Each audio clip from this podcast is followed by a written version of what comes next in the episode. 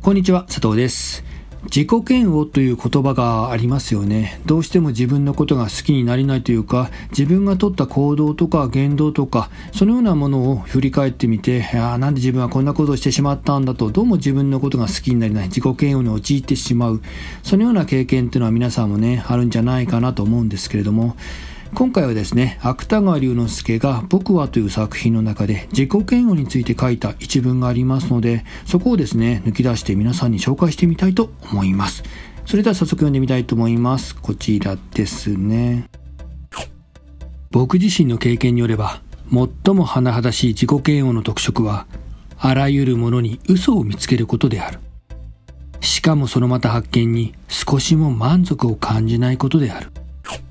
はい、いかがだったでしょうか？芥川龍之介にとって自己嫌悪を感じる瞬間というものは、あらゆるものの中から嘘を見つけた瞬間であると。誰かが言ったこととか、表現したこととか、えー、聞かされたこととか、そのようなものの中に、そのようなものの背後に嘘を見つけてしまった瞬間であると。さらにその嘘を見つけてなんかこう満足すると言いますか得意になるということではなくて見つけてしまっても全然満足感が得られないと、えー、そのようなものも含めてどんどんね自己嫌悪というものを感じるんだというねそのようなことが表現されている一文なんですけれども、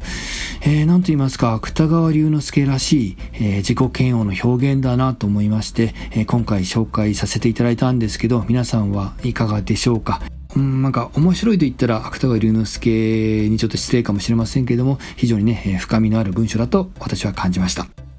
そして改めて芥川龍之介の人生といいますか、生涯といったものを振り返ってみますと、芥川龍之介はですね、自分の家族とか身内から、えー、いろいろとね、まあ、意見とかそういったものを言われたと。で、その時に表面的には何かこう自分のために言ってくれてるように感じるんだけれども、その背後に、えー、非常にエゴイズムを感じてしまった。ったと、えー、自己中心的な考えを、えー、感じ取ってしまったと、えー、つまりそれが嘘といった表現に近いのではないかなと思うんですけれども、え自分のために、お前のためにと言ってくれてる言葉の中に、それは結局あなたのエゴでしょうと、エゴイズムでしょうと、え嘘のようなものを見つけてしまった、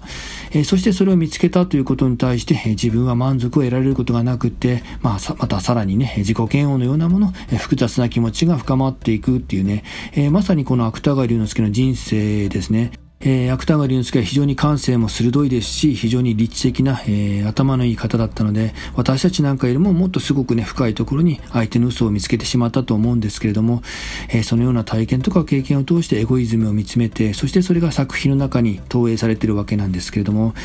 そのようなね、芥川龍之介の生涯であったり、今回紹介させていただいた文章なんかを頭に入れながら、またね、改めて芥川の作品なんかを読んでみると、またちょっとね、面白い発見があるんじゃないかなと思いまして、今回紹介させていただきました。そしてここからは少し私の雑談に入っていくわけなんですけれども、私が自己嫌悪を感じる瞬間は一体どのような瞬間かなということを少し考えてみたんですね。